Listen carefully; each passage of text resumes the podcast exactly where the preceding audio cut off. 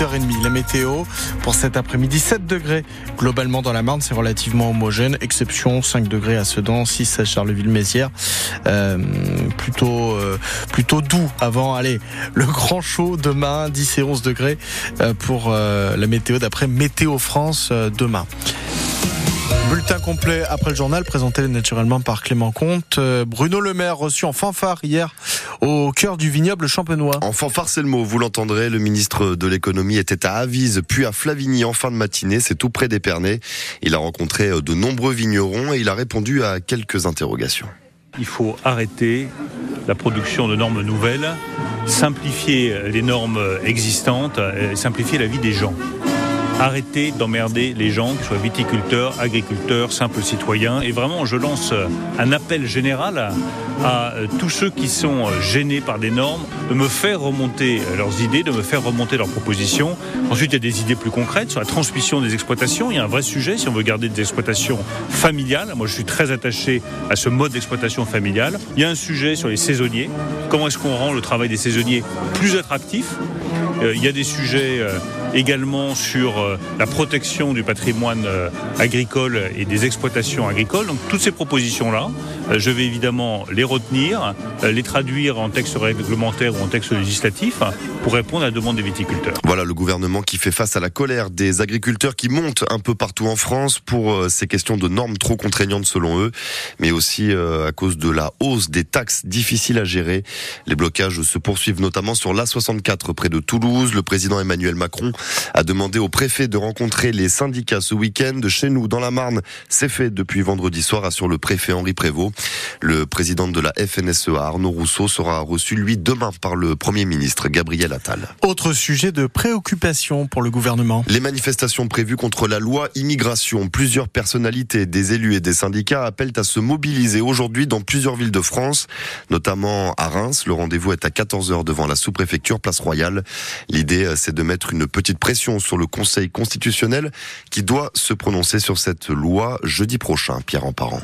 Chacun y va de son initiative pour tenter de peser sur la décision des sages. 300 élus de différentes villes de gauche et écologistes ont publié leur tribune vendredi dans Libération, alors que Mediapart et l'Humanité lançaient il y a 15 jours l'appel des 201, comptant parmi les signataires Emmaüs, le Secours catholique, les syndicats CGT, CFDT ou la réalisatrice Alice Diop. Moi, j'ai 44 ans, j'ai grandi avec la terreur des lois Pasqua, et là, de voir qu'en fait, tout ce qui nous terrifiait dans les années 80, enfin, vraiment être voté à l'Assemblée nationale, la suppression du droit du sol, la, préférence nationale, enfin, vraiment, je, comment on peut se laver dans les eaux saumâtres du, du Front National? Mardi, une délégation de députés de gauche a fait valoir ses arguments lors d'une audition au Conseil constitutionnel, alors que de leur côté, les républicains ont déposé jeudi un mémoire de 36 pages pour tenter de convaincre les sages à l'inverse que la loi immigration est bel et bien conforme à la Constitution. Départ du cortège à Reims à 14h, donc devant la sous-préfecture. Même heure pour le cortège parisien, 14h du Trocadéro aux Invalides.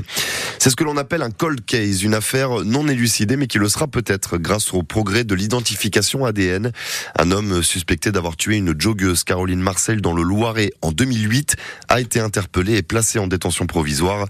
C'est une nouvelle exploitation des scellés qui a permis l'identification d'un profil génétique sur la clé de la voiture de la victime, précise la justice. Attention, match piège hein, pour le stade de Reims cet après-midi. 16e de finale de la Coupe de France au stade Bonal à Sochaux, club de National, la troisième division.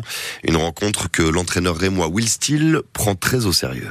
C'est un match de Ligue 1 pour moi. Euh, je crois que Sochaux, tout le monde est conscient, ils ont rien à foutre en, national. Euh, ils ont ils ont les infrastructures, l'effectif, le, stade, le terrain c'est une galette aussi, le, coach qui va avec. Donc euh, non, c'est une, une équipe professionnelle, c'est une très bonne équipe de, de, de foot avec, euh, avec quelques individualités qui sont, qui sont très intéressantes. Et ils jouent bien. Je pense que tout le monde a vu leur match euh, lundi. C'est, c'est, costaud, c'est, euh, bien organisé, c'est bien drillé, c'est très dangereux sur, sur certains moments de, sur certains moments de jeu. Donc ça va être un match intéressant et plein, je pense.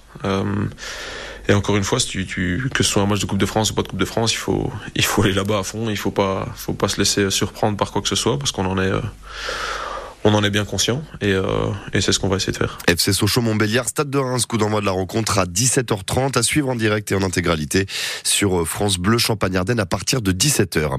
Et puis on espère un résultat comme celui de la section féminine du stade hier, victorieuse de Guingamp 1-0 pour la 13e journée de première division. C'est un penalty de Melissa Gomez à la 90e qui a fait euh, la différence dans ce match.